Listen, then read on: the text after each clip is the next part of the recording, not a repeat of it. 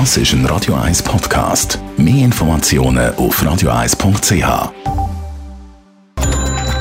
Netto. Das Radio 1 Wirtschaftsmagazin für Konsumentinnen und Konsumenten wird Ihnen präsentiert von Blaser Greinicher. Wir beraten und unterstützen Sie bei der Bewertung und dem Verkauf von Ihrer Liegenschaft. blasergreinicher.ch Dave Burkhardt. Zum Wochenschluss dürfte sich die Schweizer Börse bei der Eröffnung deutlich im Plus präsentieren. Die vorbörslichen Daten von Julius Berg sehen der SMI beim Start 0,7% höher als gestern bei 10.302 Punkten. Außer Novartis und Holcim sind auch alle SMI-Titel im Plus. Gesucht sind vor allem Finanztitel und Zykliker.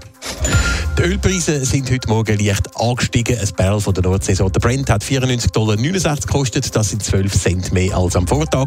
Um 18 Cent hat die US-amerikanische Sorte West Texas Intermediate zugelegt auf 89,29 Dollar. Gestützt worden sind die Ölpreise durch die allgemeine freundliche Stimmung an die Finanzmärkte vor dem Wochenende.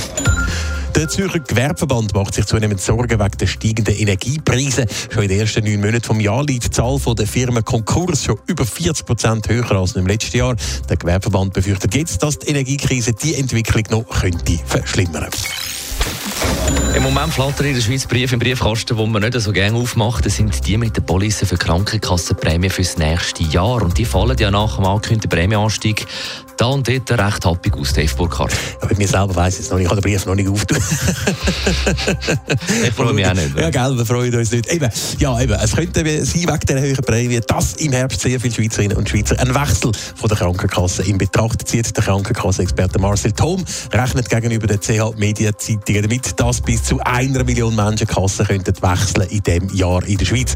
Abgänge könnte es laut dem Experten insbesondere bei den grossen Kassen geben. Die haben zum Teil stark an Prämie Attraktivität einbüßt. Punkte kann aktuell offenbar Krankenkasse KPT. Sie bieten die 13 von 42 Prämienregionen die günstigsten Policen an. Aber auch kleine regionale Kassen scheinen attraktiv. Sie belegen ebenfalls in 13 Prämienregionen den Platz 1. Aber gerade für die kleinen Kassen könnte das eine rechte Herausforderung werden. Ja, weil sie müssten zum einen dann zuerst die nötigen Reserven aufbauen, die die regulatorischen Auflagen vorschreiben. Und zum anderen müssen sie eben dann auch noch beweisen, dass sie ihre Dienstleistungen auch dann können zuverlässig bringen wenn sie plötzlich einen massiv grösseren Kundenstamm sollten haben. Netto, das Radio 1 Wirtschaftsmagazin für Konsumentinnen und Konsumenten.